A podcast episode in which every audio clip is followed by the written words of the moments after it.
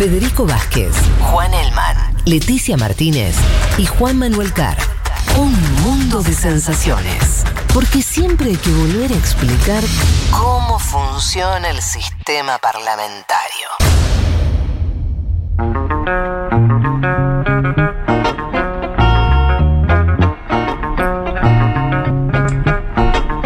Bien, vamos a Afganistán, que también íbamos a charlarlo bastante.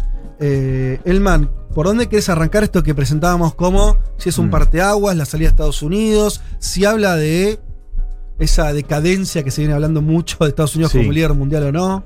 Bueno, traje tres momentos de lo que para mí fue un discurso muy interesante, no sé si lo pudieron escuchar del martes pasado, cuando fue justamente el sea, el retiro formal de las tropas eh, de Estados Unidos en Afganistán. A ver, son tres puntitos, a ver qué nos dicen un poco sobre esto que vamos a conversar, digo, este lugar de Estados Unidos en el mundo y de cómo está el mundo, ¿no? También en este momento. A ver, empecemos con la primera. Escuchemos a Joe Biden. This decision about Afghanistan is not just about Afghanistan. It's about ending an era of major military operations to remake other countries. Dice, esta decisión sobre Afganistán no es solo sobre Afganistán, se trata de ponerle fin a una era de grandes operativos militares para rehacer otros países. Una frase eh, fuerte, ¿no? Por esto de lo de rehacer eh, Sí. eh, otros países, ¿no? A ver, un poco la idea acá es, la retirada si- simboliza algo que, que ya veníamos viendo, ¿no? En- antes de, de- de la decisión de Biden, es, es un paradigma de la política exterior de Estados Unidos está dotado, esta idea de que Estados Unidos podía y debía intervenir militarmente en otros países para rehacerlo. ¿no? Eh, esta idea de que se podía exportar democracia y derechos humanos, y de que Estados Unidos, en calidad de líder global, ¿no? Desde entonces tenía el derecho, Sí. se arrogaba el derecho a hacerlo. A ver, a lo Casi que. la obligación moral, ¿no? Como Claro. que, que dice, Sí. no quisiera hacer esto, pero me obliga. No, diciendo estamos ayudando al mundo, no solo a este país, sino estamos Mm. ayudando al mundo a Ah, o sea, consolidar- una obligación moral, Sí, ¿no? sí, De- sí. No, algo que nunca funcionó y que Afganistán de alguna manera, no- nos muestra también e- ese fracaso y es un- una imagen potente. Eh, no se digo, fracasa entre otras cosas porque no se, no se puede exportar democracia y derechos humanos al margen de, de la discusión moral, ¿no? De, de si, si tiene que hacerlo, Sí. si la justificación. Digo, además no funciona. Además, eso no se. No, Además no funciona. Eh, y menos aún en un país como Afganistán, ¿no? Un poco vos lo hablabas, Fede, eh, en esa columna que hiciste hace dos semanas, ¿no? Trayendo un poco la historia de Afganistán Sí. y esta carencia de una estructura estatal, Sí. carencia histórica. Bueno, imagínate también lo complicado que va a ser ese objetivo en un país eh, como, como Afganistán. Es, es fuerte también esa frase de Biden, esto de, de rehacer otros países, porque reconoce algo que Biden no dijo del todo de manera tan clara en estas semanas, y esto de eh, que el objetivo no fue solamente cazar Al Qaeda y prevenir otro ataque, ¿no? Como decía Biden, nuestra misión fue cumplida, por eso. No, no fue eso. Digo, si no, no se condice con los niveles de inversión, con el tiempo que estuvo ahí, con la profundización de la operación en eh, la era Obama. Y hablando justamente de era, eh, me, me quedo también con esta idea de- del, del fin de una era, ¿no? Porque acá me parece el punto para entender de, de cuál era esa era o cuál, es, cuál fue esa era, para no repetir tanto era, de la que habla Biden, ¿no?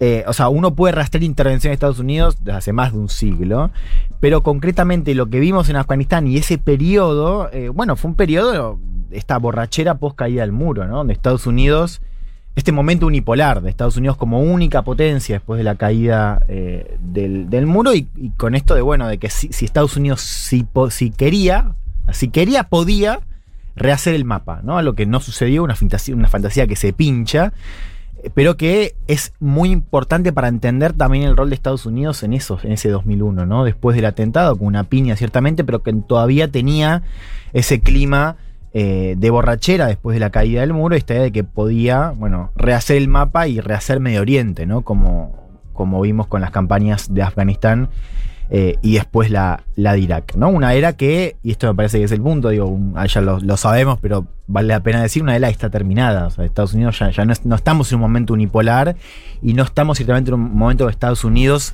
cree eh, que puede rehacer el mapa o, o que podría querer incluso. Ahí pero nos detenemos ahí un toque, lo, lo de que pues, eso de que ya no estamos en la era donde de, de- de- de Estados Unidos como poder unipolar. Em, porque Gentile al final de- del programa, cuando estábamos conversando, me mostraba la tapa de Tiempo Argentino que recordaba que este año se cumplen 20 años de eh, los atentados de las Torres Gemelas. ¿No? Sí, Obviamente. Este 11 de septiembre. Un poquito después empieza la invasión a Afganistán, está todo ligado a lo que estamos conversando. Eh, y es verdad que era otro mundo, eh, lo cual puede parecer obvio, pero en términos cualitativos, es verdad que ese- hasta ese momento, los principios, los principios, los primeros años del siglo XXI, todavía Mm. el poder de China era mucho, muy inferior a lo que tenemos hoy. Estados Unidos venía con todavía toda la resaca de ese triunfo tremendo contra este, la Unión Soviética, que había ocurrido 10 años antes. O sea que hay algo ahí que, que creo que todavía no terminamos de ver, ¿no? Con claridad porque lo estamos viviendo. Pero realmente hoy Estados Unidos parece tener bastante menos poder que hace 20 años. Mm. Mucho menos poder. Eh, o sea, cuando digo esto, parece no estar diciendo nada. Porque, Fede, ¿cuánto es mucho? No sé. Sí. Pero, pero hay una sensación, o, habría que tratar de traducirlo en datos, Mm. pero de que realmente el juego ya es otro, ¿no? Sí, y creo que ahí también hay algo que es, una cosa es el poder real y otra cosa es la, la percepción de tu poder. Y yo creo que ahí está un poco la clave. O sea, al margen de- del poder que podía tener Estados Unidos en Mm. ese momento, había la idea, y una idea bipartidaria, incluso también uno lo puede rastrear en encuestas locales, de eh, la idea de la impotencia, de la omnipotencia. Después si es de los propios norteamericanos. Claro, o sea, al margen de, de si el poder era real o- Sí. era también la idea de, bueno, sos sentir que sos el más poronga, digamos, para Claro, decirlo de sí, sí. manera. Pero vos le decís, eh, eh, no de- del resto de los que miramos a Estados Unidos, sino de los propios yankees. Claro. Está ¿no? bien eso. Y, yo- y claro, con esa idea, o sea, ahí empieza, empieza también, o sea, em- se puede explicar también lo que vemos en Afganistán. bien. Un- una operación que además fue un callejón de salida. Después en otra parte del discurso de Biden eh, lo, lo vamos a, lo vamos a escuchar, pero digo, esta cosa de los objetivos claros, ¿no? Porque realmente, ¿qué, qué iba a hacer Estados Unidos en Afganistán? O sea, ¿cuál era la idea? ¿Estar 100 años? Porque digo, Mm. vos- o sea, pensaba que podía armar un- una democracia de una democracia más o menos sólida con una economía de mercado en cuánto, en cuántos años. Digo, hay también una, una idea de bueno, de, de ciertamente creer que podés hacer lo que querés. ¿No? De voluntarismo, si quieres. Total. ¿no? Y, y también de la ahí está en juego eso de la percepción de tu poder, al margen de la cuestión real del poder. Y yo creo que eso cambió también, cambió muchísimo, ¿no? O sea, Estados Unidos ya no, ya no tiene esa, esa idea de la- omnipotencia, también en parte porque ha perdido poder. Y, ahora, sí. Perdón, déjame agregar algo. Yo creo que algo clave que cambió en estos 20 años es también, o, o que se agotó, esta idea de Estados Unidos, bueno, es un, un gobierno que no va en mi misma línea, ¿no? Lo vemos con Cuba, lo vemos Mm. con Irán y demás. Entonces sanciono, invado, voy a llevar la democracia, to- toda esta historia. Que además siempre se vio con la doble moral, lo que siempre planteamos, bueno, le preocupan las mujeres de Irán, pero no le preocupan las mujeres de Arabia Saudita y todo eso. Y me parece que ahí China llega con esta idea de, lo vemos muy claro con la ruta de la seda, las inversiones y demás, bueno, yo voy y negocio y, y medio que no me importa ni siquiera si hay una dictadura o no. Y me parece que ese es un cambio importante. Digo, que se agota esa idea de Estados Unidos de poner a sus enemigos en cuestiones más eh, ideológicas, si se quiere, digamos, si no responde al capitalismo o a lo, a lo que quiera, voy y lo invado o no. Me parece que eso es la, la diferencia que marca fuerte con China, digamos, que le está compitiendo. Me parece que ahí tiene que haber un cambio Sí, y una en la política también. exterior de Estados Unidos. No, y digo, también una uno, uno puede entender también la fortaleza de China en ese sentido que decís vos, porque tenés menos compromisos también. Total. O sea, es un ascenso digo, eh, muy- con mucho menos carga, ¿no? De compromisos con aliados o con incluso cuestiones mientras morales. estén dispuestos a, a- a que vayas a invertir, digamos, medio que no pareciera importarles demasiado quién gobierna, izquierda, derecha, democracia, no democracia. Diría que incluso hay un factor anímico en los Estados Unidos. A ver si eh, qué les parece esta. A ver, desarrollo. A ver, ¿cuál es la campaña de Donald Trump con la que llega a la presidencia? América. Make America. Great Sí. Again. O sea, ya se sentían desplazados del lugar de la hegemonía que marcaba Juan Elman hace tiempo. Eh, y me parece que hay algo. eh, Viste que Mirta Legrand tiene la famosa frase: como te ven, te tratan. Sí, sí. Un Estados Unidos que es indudable que viene en declive, que ha perdido potencia dentro de sus propios aliados, Mm. que la Unión Europea ya lo escucha de otra manera, ¿no? Que lo escuchó de otra manera durante Mm. la administración Trump, pero que también ahora lo escucha de otra manera Biden. Me parece ahí que hay algo para analizar sobre la situación, Mm. más allá de la emergencia de China, que es evidente que hay un cambio descomunal, una China que incluso en la pandemia se ha asentado como en ningún otro país, con la emergencia eh, que, que sucedió, que empezó en China, pero que después China aparece como una especie de salvador. Digo, estamos vacunando al- con, con vacuna china a toda América Latina. Y agrego un punto, me, me parecía muy interesante esto que marcaba Juan de la unipolaridad de los 90. Hmm. En el 2000 el ascenso de Putin. Me parece que en el 2000 el ascenso de Putin y la hegemonía de Putin del año 2000 hasta acá, eh, ¿no? Con estos periodos intermedios con Medvedev como primer ministro, Sí. marcan un cambio también importante. Eh, Claro, al menos como un freno, ¿no? Porque vos ahí tenías hasta ese momento Hmm. el avance de Estados Unidos sobre Europa del Este y sobre la propia Rusia, porque Yeltsin era una especie de aliado, un aliado con problemas alcohólicos, pero aliado, bueno, pero viste, era así. Poco Sí, confiable, sí. pero aliado Pero, al fin. pero era alguien que, que- Que se cagaba de risa con los presidentes de Estados Unidos, y ¿no? sí, Se era eso. Y de pronto, bueno, ahí, ahí se frena ese avance, Mm. por lo menos se frena ahí. Es la frontera rusa. Está bien. Eh, Y No, disputándole, perdón, y disputándole Medio Oriente también. No, bueno, claro. ahora como actor regional. Claro, un poco creo que tomando lo que, lo que decía, lo que decía Juan, sobre todo en la cuestión del campo de la seguridad, ¿no? Pues no en el campo económico, digo, Claro. Rusia no es un rival económico No. como lo es China, pero sí es verdad que a partir del 2000, bueno, cambia la ecuación de seguridad y sobre todo la ecuación en Europa, ¿no? Europa y Medio Oriente. Mm. Vamos a subir un poco el volumen, yo creo que esta es más Vamos interesante todavía. A ver, escuchemos, eh, Biden también. escuchemos otra parte del discurso de Biden. The world is changing. We're engaged in a serious competition with China. First, we must set missions with clear, achievable goals, not ones we'll never reach. And second, we must stay clearly focused on the fundamental national security interest of the United States of America. El mundo está cambiando. Estamos involucrados en una seria competencia con China. Debemos establecer misiones con objetivos claros y realizables, no aquellos que nunca vamos a lograr. Y en segundo lugar, debemos mantenernos enfocados en los intereses fundamentales de la, de la seguridad nacional de Estados Unidos. Mm. A ver, acá primero aparece una idea que, que hemos comentado mucho y creo que también nos sirve esto para volver a, a- a charlarla y, y tiene que ver con el ámbito militar, que es el desplazamiento geográfico de la política de Estados Unidos, ¿no? De Medio Oriente y Europa hacia el Asia-Pacífico. Eh, ¿no? y, y hago acá el, el subrayo Algo que se había militar. empezado con Obama. O sea, muy estructural. Algo ahí. que quiso hacer Obama, y no pudo. que quiso hacer Obama y no pudo, porque Obama, eh, el legado geográfico de la política exterior de Obama está en Medio Oriente, eh, por Siria, también por Afganistán. Pero si uno rastrea el discurso, incluso, fíjate, una de, de las políticas, que una política que, que rápidamente se descartó porque tanto Trump como Hillary Clinton la declinaron, que fue este, este TPP, ¿se acuerdan? El Tratado Transpacífico. Mm, Eso fue una política pensada en armar un bloque comercial en Asia-Pacífico para eh, contrarrestar el peso de China. Con Japón, sobre todo, ¿no? Con Japón, claro, Australia, con Japón, como aliado. ¿no? Eso, del Sur. claro. Y, y creo que está bueno eso que decís, ¿no? Porque acá vemos un- una continuidad muy fuerte, porque claro, Obama no lo, no lo pudo hacer, quiso hacerlo. Trump sí me parece que logra eh, encauzar la nave, digamos, ¿no? O sea, es el que pone a China como enemigo. Por Sí, lo menos, ¿no? claro, pero además de eso, que, que es importante, hay, hay también esta- este reconocimiento de, de cómo eh, el ejército de Estados Unidos se va desplazando. Bueno, el Pentágono durante la época de Trump, durante el final, eh, decía algo de manera muy clara, ¿no? Que el, el teatro de operaciones militares prioritario es el Asia-Pacífico. ¿no? Y, y marcando un poco ese, ese cambio.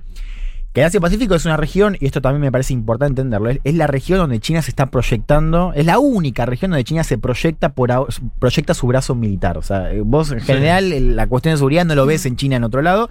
Sí en Asia-Pacífico, y además es un escenario donde, bueno, esto lo sabes vos mejor que yo, Leti, porque lo has, lo has escrito, pero la cuestión del mar del, del- del- del sur de China, ¿no? Digo, el escenario donde pueda, donde hay roces con Estados Unidos y donde eventualmente podría ser un escenario de, eh, de encuentro, ¿no? De sí, lucha. de hecho a mí siempre me gustaba mucho cuando Trump decía, ¿por qué estamos gastando millones de dólares en países que ni Sí. siquiera No conocemos? nadie, sí. Claro, ¿no? Eh, ¿Por qué no poner el foco en Total. otra parte que, bueno, claramente... Y acá, esto que decía Biden acerca de eh, mantenernos enfocados en los intereses fundamentales de la seguridad nacional, creo se vincula mucho con esto de que hablamos hace un ratito de los compromisos. O sea, para terminar de completar ese viaje, que no es una cuestión solamente de eh, saco en Europa, bueno, sí, es justamente eso, pero digo, no solamente elegir eh, ir hacia el Asia Pacífico y decir, bueno, nos vamos, sino también en ese, en ese nos vamos, es sacarte compromisos en materia eh, de seguridad nacional, digo, en materia de apoyo militar, ¿no? Lo mínimo necesario sería, ¿no? O sea, todo lo que no afecte los intereses de seguridad nacional, es decir, que no pueda ser un peligro, ¿no? Ejemplo, terrorismo, o que no tenga que ver con este nuevo paradigma marcado por el ascenso de China Eh, ¿Dónde genera más rispidez esto? Un poco, vos lo decías Juan, hablando de Europa, ¿no? En Europa y la OTAN, ciertamente esta idea de que Estados Unidos va, a dar menos apoyo militar a este tipo de, de dilemas en Europa o en Medio Oriente, bueno, es ciertamente un problema, ¿no? Para Europa. Y lo hemos visto, por ejemplo, en el caso, un caso que hemos tocado acá, la cuestión de Ucrania. Cuando asume Biden, el primer test que le hace Putin es mandar 100.000 soldados a Ucrania. Que es un momento muy interesante porque lo obliga a Estados Unidos a decir, acá yo no me meto. Mm. O sea, lo estamos siguiendo, eh, condenamos enérgicamente lo que hace Rusia. Pero los fuertes decir, bueno, si, si, si esto se, se pica, digamos, si, si hay eh, guerra, no, Estados Unidos no se mete. Entonces, eso me parece que es clave para entender, ¿no? Cómo eh, Estados Unidos tiene menos compromisos militares en pos de ese, de ese viraje geográfico hacia Pacífico y cómo eso, si uno lo mira en términos de actores, genera, bueno, más eh, rispidez en Europa. Ahora, vos estás hablando de cambio geográfico, es muy interesante, la imagen- muy, muy gráfico lo que decís. Eh, la idea de que es, hay un desplazamiento, ¿no? Globo terráqueo, Hmm.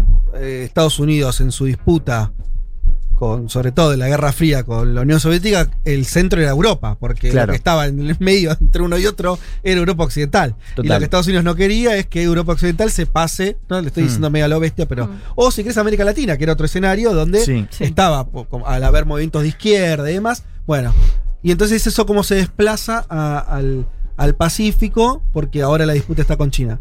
Yo pensaba, está esa dimensión geográfica que decís. Sí.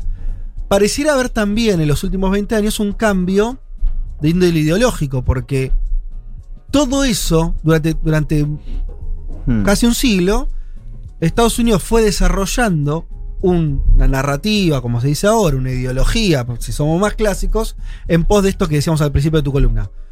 Nosotros somos la democracia, Sí. porque del otro lado está el totalitarismo rojo, ¿no es cierto? Sí. Sí. Eh, nosotros somos las libertades, porque del otro lado está, bueno. Todo eso, el problema de que, que estamos viendo es que 30 años después ese relato ya es vacío. ¿no? No, nos, no nos sirve que nos vengan a decir eso porque lo otro no existe más como cosmovisión que nos una. Hmm. Entonces tampoco que te existe para vos como arma. No tiene más enemigos los Estados Unidos, dirías vos en términos de, Es que el- de lo que decías del eh, ambientalismo. Claro, exactamente. Perdió algo muy importante que es el, el poder ideológico de, Sí. de- de- de- de un discurso que tenga sentido, incluso la idea de los derechos humanos, ¿no? Todo eso estaba anclado en un mundo de guerra fría. Eso lo sacás, no existe. A- a- ahora le hablas a una región, por ejemplo, si querés, eh, no sé, to- toda la- el, el- el Islam, le hablas de derechos humanos y me, te miran con cara de vos occidental, que, ¿no? ¿Con qué, me, ¿Con qué me venís? Entonces, ¿cómo van a hacer eso? Y lo otro que pensaba es, Sí. China, es interesante, lo que ellos ponen como idea es que no quieren ser un imperio.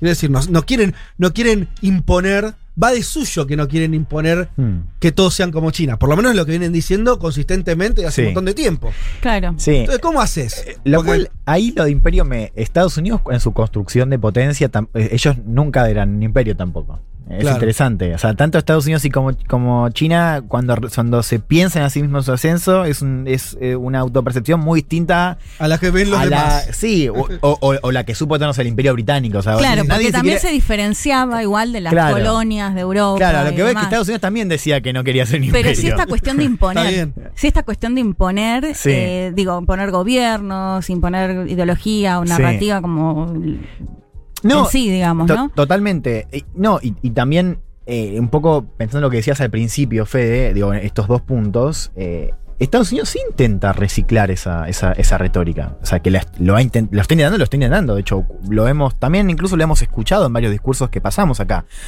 Esta idea de la nueva Guerra Fría, no hablando de Guerra Fría, eh, ciertamente, pero sí con esta cuestión ideológica de la lucha de valores, la lucha de y, y China como Sí. eh, una amenaza eh, por su, o sea, su, su dictadura, su tratamiento, su Mm. genocidio en, en Xinjiang. Hay una diferencia que es que, que- que China por ahora no, no piensa exportar nada de eso. Eso, Claro. eso a eso e- voy. la diferencia con, con, con- con la Guerra Claro. Fría es es lo que mismo no que, que yo planteaba antes Sí. también. O sea, que me parece que se agota esa idea de Estados Unidos con la diferencia de que además China no busca imponer, sino que va y negocia, invierte. Ah, claro, yo no te entendía. Vos cuando ibas a imponer, yo pensé que referías a condiciones. Yo, yo cuando hablo de, de exportar, o sea, por ahí hay, hay como dos cosas que uno puede exportar o imponer. O sea, una cosa es, el- es estos cambios, ¿no? Este, bueno, yo negocio con dictadores y más, algo que en China no, hemos, o sea, no, no sucede. Bueno, Estados Unidos tampoco tenemos, ¿no? Ahí está. No, por eso, la doble Arabia vara. Saudita. La doble No, vara no, siempre. no, ni hablar, pero- de discurso. Por eso No. yo decía que se agotó Claro. esa idea. No, y, y después es la cuestión de eh, como de directamente intentar exponer, exportar como un sistema de, de- de gobierno que por supuesto está vinculado con lo primero, ¿no? Pero Sí. digo que va más allá de la transacción, ¿no? Eh, y ahí sí también efectivamente eh, en China no, tampoco tenés ese compromiso por ahora, digo, no, no hay ni idea de... China no parecería querer remodelar el mundo según su sistema, para nada. Esa- para nada. Sí, por ahí en 10 años empezamos Sí. a tener No sé, partidos sé, comunistas. no sé, no sé, no eh, sé. a la- no, puede, puede ser, digo, de hecho el maoísmo, si querés, ¿Sabes como movimiento te- internacional existió. ¿sabes por qué te planteo Hoy está matiz ahí? lejos. Porque mm, no digo que quiera ex- exportar el, el- el Hmm. modelo chino, pero tiene organizaciones, diría, propias, muy importantes, que hay que poner en juego. La Organización de Cooperación de Shanghái, por ejemplo. ¿Qué papel cumple hoy o va a cumplir en Afganistán? ¿Afganistán va a pedir ser socio de la Organización de Cooperación de Shanghái para tener financiamiento? El Hmm. talibán, te digo. El talibán necesita plata para reconstruir Sí. un país ahora.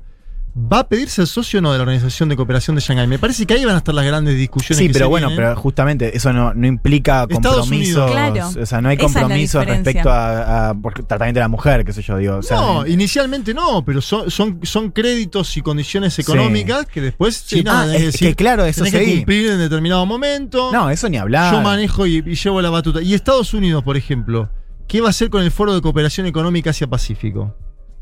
La otra duda en base a lo Sí. que planteaban ustedes de eh, los problemas que hay en el mar de la China Meridional. ¿No? Me parece que ahí se está disputando eh, Mm. algo que todavía no estamos terminando de ver. Yo Mm. ponía lo del Foro de Cooperación Sí. eh, de la Organización de Cooperación de Shanghái, mejor dicho, porque es un organismo creado por China para pensar un mundo distinto al actual. ¿Sí? Así como en su momento Sí. China pensó en términos de que, en términos de, de comercio, en en términos, de de, cómo se. co- sí, Sí. de, de no, no el De F- reglas. No el FMI. Bueno. Chi- China, China Sí. negocia dentro del FMI, dice, dame una, dame una mayor cuota, pero también negocia por fuera y dice, yo creo en mis instituciones. ¿Te acordás de Girado de la semana, pas- semana pasada? ¿Lo entrevistamos? Sí. Sí. Sí. Eh, Perdón. Sí, pasa. Sí. Nos pasa a Eh, em, me, me olvidé el nombre de pila. Se Gustavo. Gustavo. Gustavo Girado, especialista en China.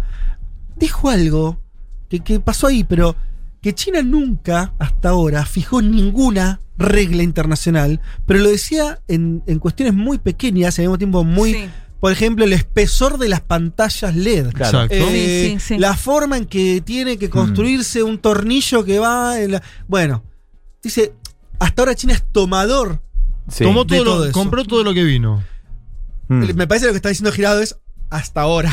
Claro, bueno. Entonces, No, lo que vamos a vivir ahora Obvio, sí. empieza a haber un intento, Sí. va a haber, por, por su peso necesario, un intento de remodelación. Lo que yo decía Sí. de mu- mucho peor que Girado de la otra vez, que dice, no estaremos viendo una chinización del capitalismo, o sea, China no querrá, ¿no? Como influir eh, Hmm. lo que decía Juanma, por eso digo, Sí, claro. las reglas, ¿no? Las reglas. Eso Eh, ya está, ya está pasando. Digo, eh, incluso la discusión sobre 5G, eh, hay Sí. al margen de la cuestión geopolítica, la cuestión de la elección y de Huawei. Estados Unidos, a diferencia de, las anteriores, digo, 3G y 4G, quiere sentarse en la mesa para fijar estándares. Y hay una discusión sobre eso. Y el tema es Estados Unidos, ¿tiene la fuerza para decir no, para, para? El más, como decías, el más poronga ha sido siendo yo, o ya está entregado a que al menos la mesa, hay una mesa donde hay dos sillas. No sé, eso por ahí no y es otra la gran cosa pregunta. para ver porque qué se dice des- desde Estados Unidos sobre, por ejemplo, las inversiones chinas en África. Lo que busca China es Sí. invierte, los endeuda y después se queda con lugares estratégicos. Los puertos. claro, de estos lugares. Eso también me parece otra cosa interesante a, Sí. a ver. Vuelvo a algo que, que, decían- Vuelva. que decías eh, vos, Fede, respecto a las diferencias en esa, en esa lucha, ¿no? Lo que era la narrativa de la Guerra Fría contra la Unión Soviética y lo que vemos ahora contra China, ¿no? Estados Unidos quiere reciclar y ya, bueno, ya no es, por supuesto, el mismo contexto. Y no es el mismo contexto por un cambio que también estamos viendo, que es adentro de Estados Unidos. me parece que hay una cuestión del ejemplo que ya no es lo mismo. Escuchemos eh, este tercer y último audio que traigo para hoy del discurso de Biden del martes. $300 million a day for two decades. You take the number of 1 trillion, as many say. That's still $150 million a day for two decades. What have we lost as a consequence in terms of opportunities? I refuse to continue a war that was no longer in the service of the vital national interest of our people. El pueblo estadounidense debería escuchar esto. 300 millones de dólares por día, al día, por dos décadas. Si tomás incluso la cifra de un trillón de dólares como costo, como dicen algunos, siguen siendo 150 millones de dólares al día durante dos décadas. ¿Qué hemos perdido en consecuencia en términos de oportunidades? Me niego a continuar una guerra que ya no está al servicio, que ya no estaba al servicio de nuestros intereses nacionales. Y acá ya entramos en la cuestión doméstica, que me parece que tiene varias puntas interesantes. A ver, la guerra contra el terrorismo y la campaña de Bush, inclusive al principio de Obama, fue una política popular, más que nada, más, más, que, más con, Bush y con Obama. O sea, una, política apoyada por la mayoría de la población, algo que por supuesto se fue perdiendo apoyo en los últimos años y que hoy ya directamente la gran mayoría eh, de los estadounidenses prefieren una, retirada, ¿no? Que es un, clima eh, que Trump leyó muy bien, ¿no? Que un poco, Leti, vos lo decías con esta frase, ¿no? De, eh, bueno, ¿por qué con mis impuestos tengo que financiar todo este tipo de operaciones carísimas con este agregado? Cuando yo no puedo llegar a fin de mes. Mm. Claro. Que ahí eh, hay una revelación que es distinta, ¿no? Que es que es nueva también, o sea, una explosión que es nueva, ¿no? Está, está todo este paquete de demandas sociales, esta idea de que en Estados Unidos se vive mal. Una canción por derecha con, con Trump, pero también por izquierda, ¿no? Con lo que estamos viendo en el Partido Demócrata con, bueno, Bernie Sanders, Ocasio Cortés, ¿no? Y esto es un cambio que tiene, por supuesto, un impacto en la política de Estados Unidos y un impacto en cómo Estados Unidos se percibe en el mundo, ¿no? ¿Cómo, ¿Cómo sería ese impacto? Bueno, ante todo, este tipo de, de- de operaciones eh, como las que vimos en Afganistán, o sea, una cantidad de recursos, por, Mm. como decía Ah. Biden, por dos décadas, a decir que hay es un veto social. es a- inviable. Ahí acertó Trump en la campaña, era Es eso. claro, la campaña de Trump era recién, ¿por qué tal. le estábamos metiendo una cantidad de guita impresionante en cualquier país que no conocemos el nombre del Claro. país y no ponemos la plata en la fábrica de Ohio? Claro. Claro. Entonces, por un lado tenés eso, o sea, hay una limitación en, en ese sentido. Digo, ya no es difícil pensar en este tipo de operaciones eh, a 10, 20 años eh, en la prensa con este nivel de. Digo, en la prensa en el sentido de que, de que se percibe que, que Estados Unidos está gastando mucha plata Sí. afuera cuando tenés este nivel de demanda interna. Hay otra cosa también, que es que ese contexto inte- interno está marcado, para lo que hemos conversado mucho, que es la polarización. Entonces vos además tenés menos consenso bipartidario. interesante. Entonces, ¿qué tenías en Afganistán que no Eso no pasaba ahora? antes. En Claro, que, exactamente. Que, que- que- que- por, la- ¿Por qué hablamos de Estados Unidos y no de un gobierno? Porque hubo un consenso en el establishment militar que, que arranca, y político, que arranca Bush, que continúa Obama. Digo, hay un mindset que, es- es compartido. Ese mindset se rompió. Totalmente, ¿no? Y Eso la es convivencia, la convivencia entre republicanos y demócratas está mucho más dañada, ¿no? Curiosamente, fíjate que, porque volvemos al inicio, ¿cuál es uno de los poquitos puntos que generan, que generan consenso? China. Claro, entonces ahí tenés un consenso, pero después, en, en- y esto me parece importante entenderlo, pero lo decíamos antes, digo, para entender no solamente lo que vamos a ver con China, sino en general la, la política exterior, o sea, en otros temas donde no hay consenso, por ejemplo América Latina, digo, ahí vamos a ver una, una diferencia, o, o mejor dicho, estamos viendo una diferencia con lo que era Estados Unidos antes y, y con lo que era su cuestión interna. ¿Y por qué te decía que tiene vinculación con lo que decías vos de la Guerra Fría? Porque también, a ver, ¿qué teníamos en la Guerra Fría con respecto a lo que decías vos de los modelos? Digamos, un modelo es decir, ¿a quién se quieren parecer, muchachos? ¿A las Mm. colas de la Unión Soviética o al sueño americano? Mm. ¿Cómo? Digo, vos lo que lo decías vos con China, digo, de la eficiencia, para tomar China, digo, pero incluso lo podemos usar solo con Estados Unidos, pero digo, esta Sí. eficiencia en la pandemia, olvídate, pero podemos. Estados Unidos, o alguien, alguien, alguien vio, alguien sigue hace un año y medio lo que pasa en Estados Unidos, no, o sea, Sí, no, no está puede vacunar, no puede vac- ahí está que no puede llegar, no puede superar Hoy- el 50% de vacunación. Hoy Estados Unidos está muriendo cada vez más gente y en Argentina cada vez menos. ¿no? El manejo de la pandemia. Están- eh, muy impresionante. Chicos, un, eh, un congreso prendido fuego el año pasado, ataca el sistema democrático. El fin de semana tuvo, tuvimos dos eh, leyes en, en Texas por el aborto y una primera ley que tiene que aprobarse para limitar aún más el voto. Entonces, esto también a nivel interno juega en el discurso y narrativa de Estados Unidos de una manera muy particular, que es esa cosa de, bueno, fíjate a quién te querés parecer. Bueno, parece un poco más, más, más débil, ¿no? La respuesta empieza a ser como, como carita de no sé, déjame Claro, pensar. yo no estoy diciendo que, que es, o sea, que la gente, o sea, que, que nuestras sociedades se van a parecer a China, a Sí. querer parecer a China. No lo veo bajo ningún punto de vista y creo que, y ahora vamos a ver un poco de esto para cerrar, pero eh, no, es, no es que, hay, hay- que China está tomando, no, no es eso, digo, saca eso, pero eh, a nivel de, para pensar la política de Estados Unidos, hay un cambio en relación a, bueno, no, no sé si hay otro modelo que, que prefiero más, pero ciertamente no, no, no- ya no me, no me convoca tanto como antes lo que tenías para venderme, ¿no? Es que también, perdón, Hmm. pero internamente pensándolo en que se van a cumplir los 20 años del atentado, digo, una cosa fue en ese momento esta cuestión de sentirse golpeados, Sí. de querer salir a, a cazar miembros de Al Qaeda y demás, y otras 20 años después que encima ves que quienes supuestamente eh, ocultaban a los de Al Qaeda vuelven al poder, digo, como que también igual eso me parece que, que impacta mucho. Y, y voy a estar muy atenta porque ya anunciaron que van a desclasificar los documentos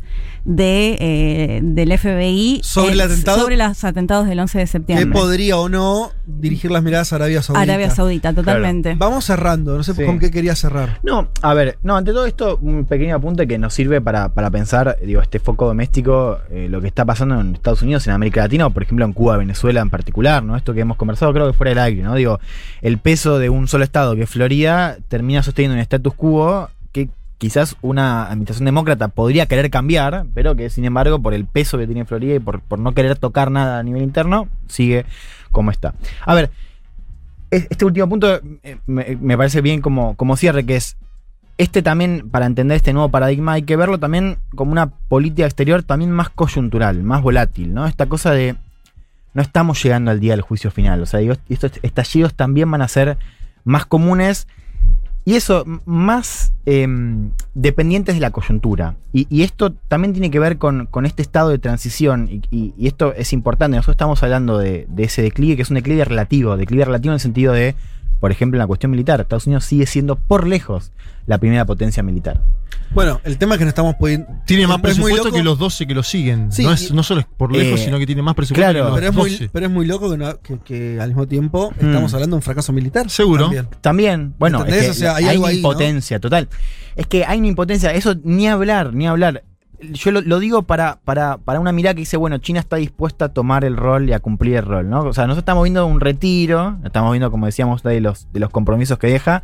Ahora, esa idea de que China va a tomar, incluso después en Afganistán, esa idea de que China va a tomar un rol en la reconstrucción económica, política, o va a haber otro tipo de paradigma, pero va a haber como un juego así eh, eh, De reemplazo. prioritario, claro, sí, eh, protagónico, Sí. es, bueno, al, al menos lo, lo pensaría dos veces. O sea, yo creo que lo que estamos viendo más bien es esta idea de una transición que, de poder que no está resuelta bajo ningún punto de vista, si bien tenemos claramente una- un poder ascendente que es China y un poder declinante que es Estados Unidos, pero que no va a durar una década, Mm. digo, ¿ah? o sea, no sabemos cuánto va a durar y no sabemos inclusive, hay, hay gente que se pregunta si algún momento va a pasar, o sea que hay un declive, está clarísimo, lo estamos viendo y es un poco también el ángulo de la columna, ¿no? Para El entender declive de es, qué de- manera. es desde muy arriba. Es- bueno, eso es una buena manera de ponerlo. Al ser un declive desde muy arriba, bueno, Claro, todavía viendo. tenés esta situación que Sí. lo que lleva es a este desorden, ¿no? Que estamos viendo, estado medio de, de- de anarquía. Bien. eh, Me gusta esa palabra para ir cerrando pero desorden. bueno, pero donde ciertamente en ese desorden ya el lugar ya no es lo que era Estados Unidos, ¿no? Para decirlo de una manera y ya cerrar esta columna.